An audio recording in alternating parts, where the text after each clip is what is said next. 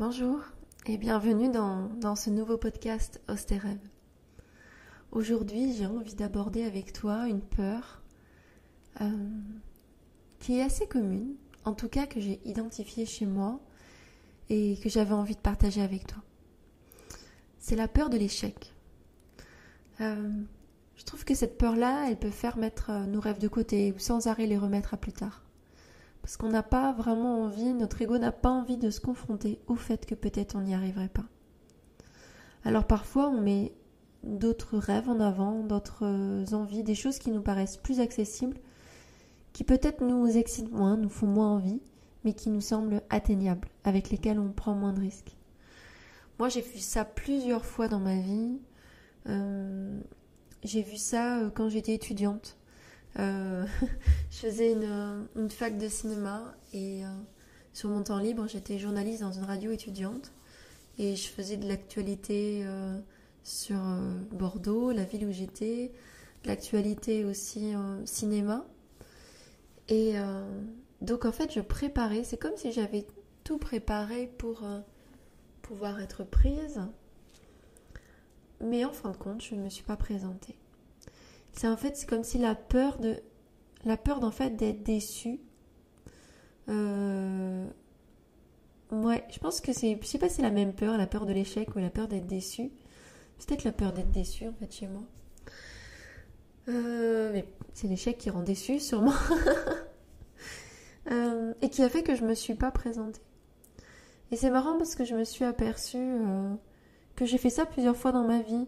S'il y avait quelque chose où euh, j'avais envie, mais j'étais pas sûre d'y arriver, je pouvais avoir tendance à faire la, chose avant où c'était euh, possible. C'est marrant parce qu'une fois j'avais rencontré une personne qui m'avait dit qu'elle faisait ça amoureusement. Et ça m'avait un peu ah oui je trouvais ça un peu comme bizarre et à la fois euh, du coup j'avais pas forcément fait le parallèle que oui a plein d'autres endroits de ma vie mais en fait je faisais ça. Euh, c'est pas mal en fait la thématique amoureuse parce que je pense qu'il y a plein d'endroits euh, justement où euh, on peut rêver l'amour, on peut rêver d'amour et à la fois on ferme notre cœur à, la rencontre, à la possibilité amoureuse parce qu'on a trop peur d'être déçu en fait, on a trop peur de, bah, de si ça marche pas, de souffrir en fin de compte, de d'ouvrir son cœur et de pas y arriver. Moi, je le vois dans l'entrepreneuriat, euh, cet espace où euh, des fois j'ai trop envie de partager quelque chose et bizarrement ce truc-là, il est vachement plus difficile pour moi, vachement plus dangereux et engageant que euh, des fois où j'ai proposé quelque chose mais qui vibrait moins.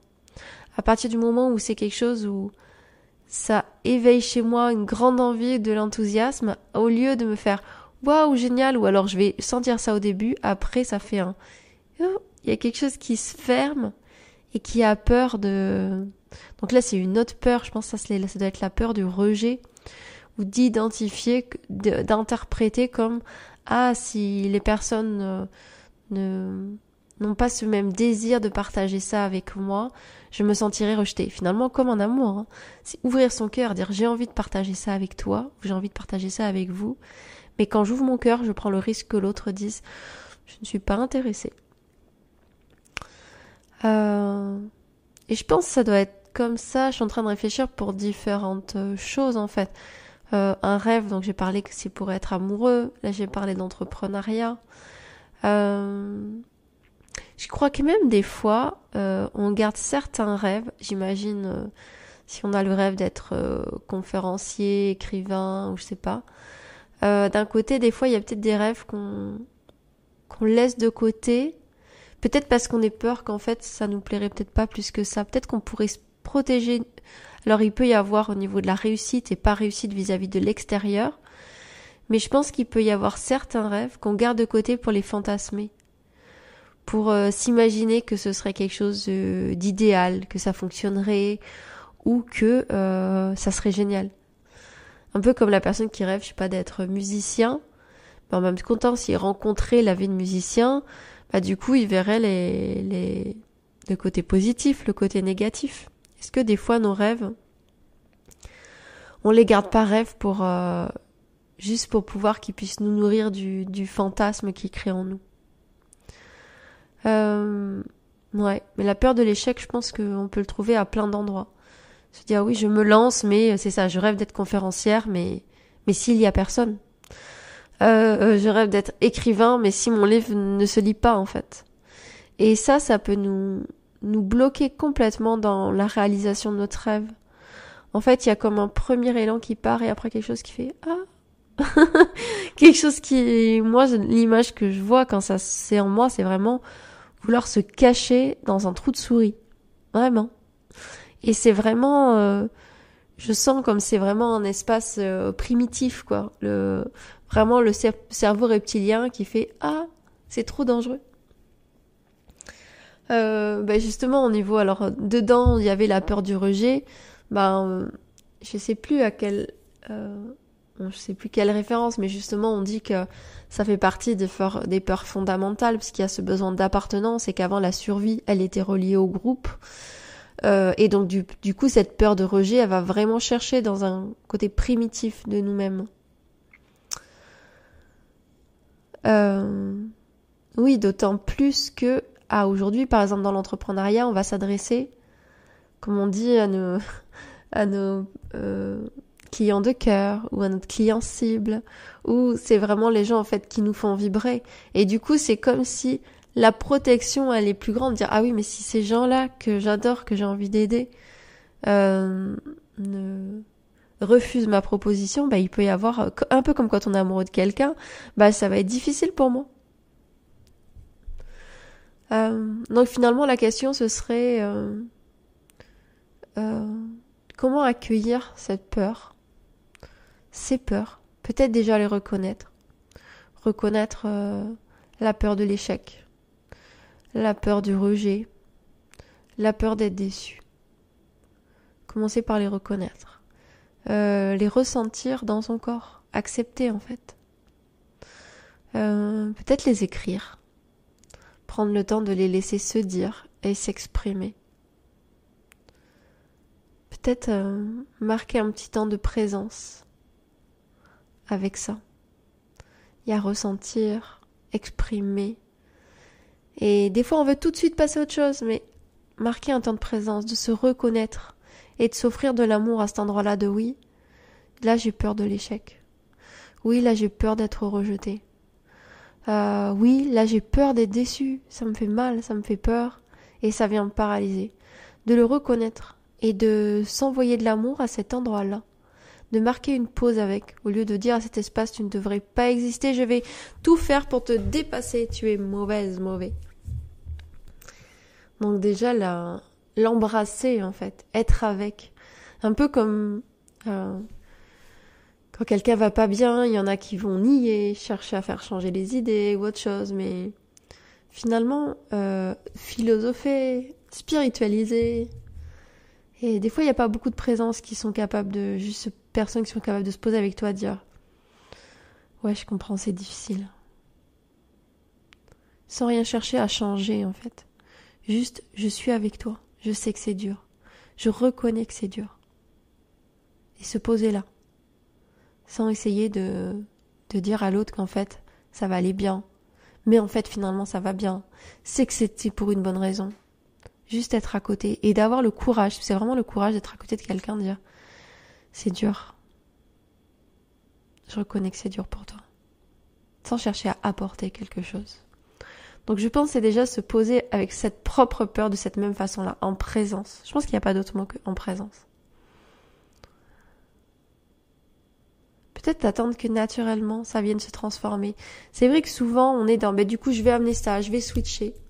C'est beaucoup là-dedans, mais je pense que si on se pose en présence, si on vient donner de l'amour à cette part-là, si on vient reconnaître qu'elle a peur, un peu comme, euh, je sais pas, un enfant qui est tombé, ou à qui on pourrait dire, oh c'est bon, c'est pas grave, arrête de pleurer. Euh, mais juste un enfant qui pleure, on voit que il a eu peur, il s'est fait mal. On reste à côté, on, on peut le prendre dans les bras s'il en a envie, lui tenir la main, le regarder dans les yeux, lui dire comment tu vas, ça va? Et puis lui laisser juste quelques secondes le temps de, de se relever, de terminer de pleurer, de dire je me suis fait mal. Et puis le souffle revient, il se relève. Peut-être qu'il fait le petit câlin qu'il voulait et il repart jouer. Je pense que c'est aussi apprendre à s'accompagner comme ça, à être présent avec soi, avec ce qui est là. Offrir de l'amour et de la présence au lieu de chercher à fuir, peut-être en fuyant, en fuyant la situation, ou en fuyant en, en cherchant à switcher tout de suite. Je crois que naturellement, quand il y a la présence et de l'amour à un endroit, les choses viennent se transformer.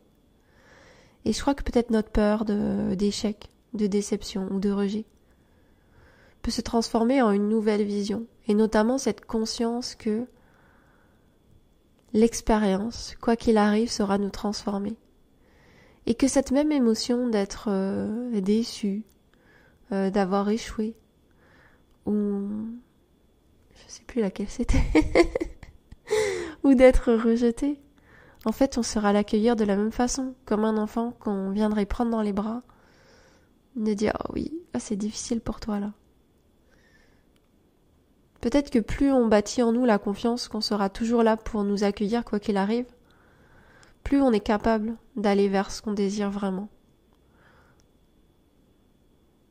Oui, parce que sans doute, euh, peut-être cela, ça vient en fait toutes ces choses-là parce que on a des fois pas été accueillis dans, peut-être enfant, dans, nos rêves ou nos envies.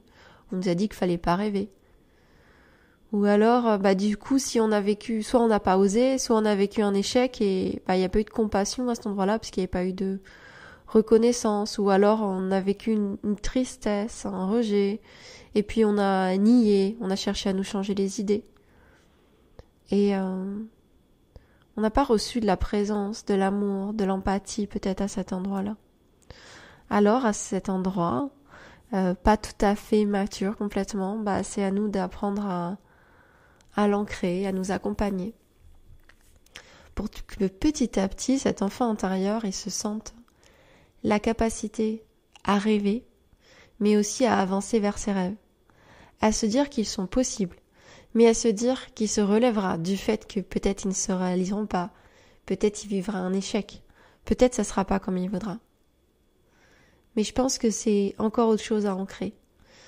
Euh, dans un autre audio, j'avais parlé de bah, un peu comment on, peut contacter ses rêves finalement, parce que parfois on a l'impression qu'on n'en a pas. Qu'est-ce qui fait qu'on n'en contacte pas? Peut-être qu'on s'autorise pas. Et puis parfois on, on en a, on en a, mais on s'autorise pas à les suivre ou à les matérialiser. Et donc là, ça demande d'aller regarder, être en présence avec ce qui vient nous paralyser et nous empêcher d'y aller. Je suis très heureuse d'avoir partagé ça avec vous. Je sens que ça m'a fait du bien. C'était un petit peu un endroit aussi pour euh, apporter de la présence à cet endroit-là. Je t'embrasse, je vous embrasse et à bientôt.